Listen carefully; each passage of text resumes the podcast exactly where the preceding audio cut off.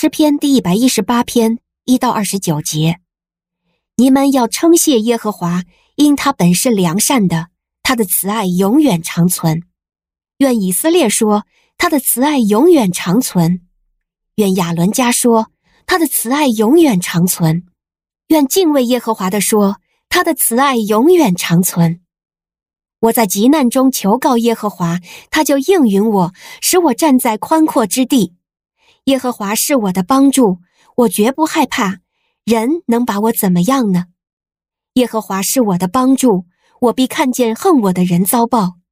投靠耶和华胜过倚靠人，投靠耶和华胜过倚靠王子。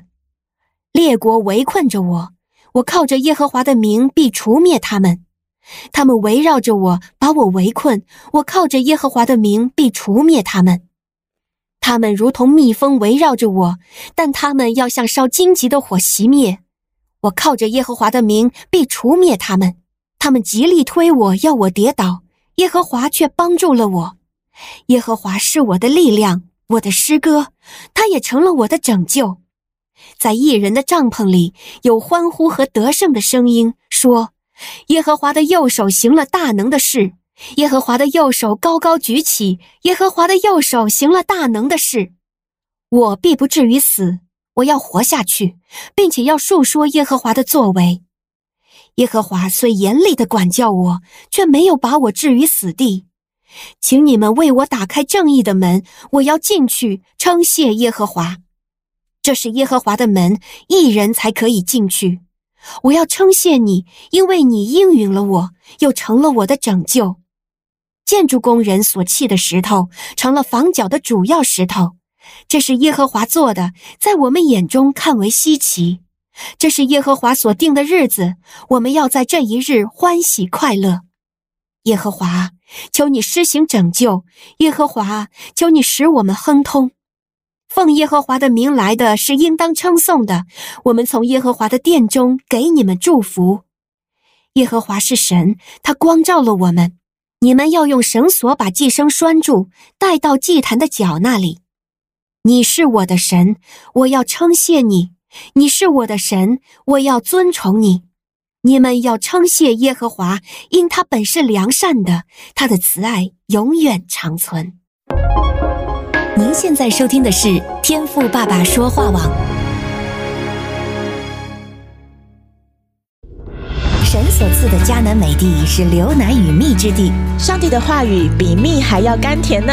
我是拥蜜使者永恩，我是蜜蜜，让我们一起在天父的话语里勇敢探蜜，蜜得甘蜜，得蜜。得利得胜。弟兄姐妹，主内平安，我是永恩。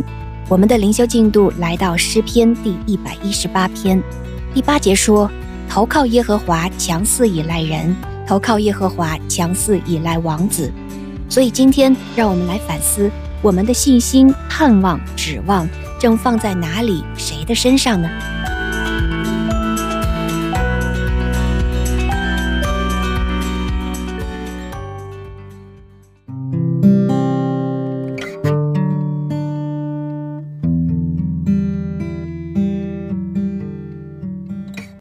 诗人说：“投靠耶和华，强过倚赖人，哪怕这人是世上尊贵的王子。为什么？”因为不论主观意愿如何，人都是有限的。虽然生活中神总是透过人来帮助我们，但诗人这里强调的是神才是那万有一切的掌权者，不要依赖人超过对神的信靠。一位朋友告诉永恩，曾经有一位非常信任的长辈承诺，当他和他先生出国留学后，就推荐他到跟自己专业对口的出版社工作来帮补家用。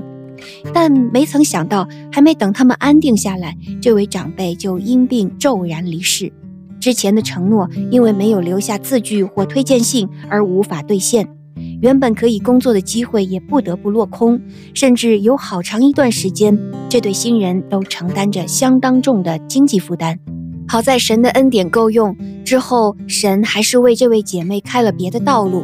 但是却让我们看到，即使我们投靠的是德高望重的人，但是当突发状况临到，人还是非常脆弱和有限的。诗人也告诉我们，为什么他要把指望和信心放在神的身上。诗篇一百一十八篇五到七节说：“我在急难中求告耶和华，他就应允我，把我安置在宽阔之地。有耶和华帮助我，我必不惧怕。人能把我怎么样呢？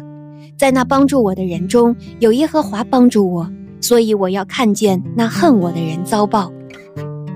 人真是太有限了，人会随着环境、情绪、状态等因素变化。”但是圣经告诉我们，天地都要废去，但神的话却不能废去。神永不改变，他的慈爱永远长存。若我们当下正处在一个痛苦、焦虑、失望的状态里，要查验我们的信心在哪里。不倚靠神、离弃耶和华的人，会蒙受巨大的损失。耶利米书十七章二十五节说：“倚靠人血肉的绑臂，心中离弃耶和华的。”那人有祸了。若我们曾把指望放在神以外的人和事物上，一旦人事物不如自己所设想和预料的发生任何的变故，对我们都会是一种打击、伤害、挫败。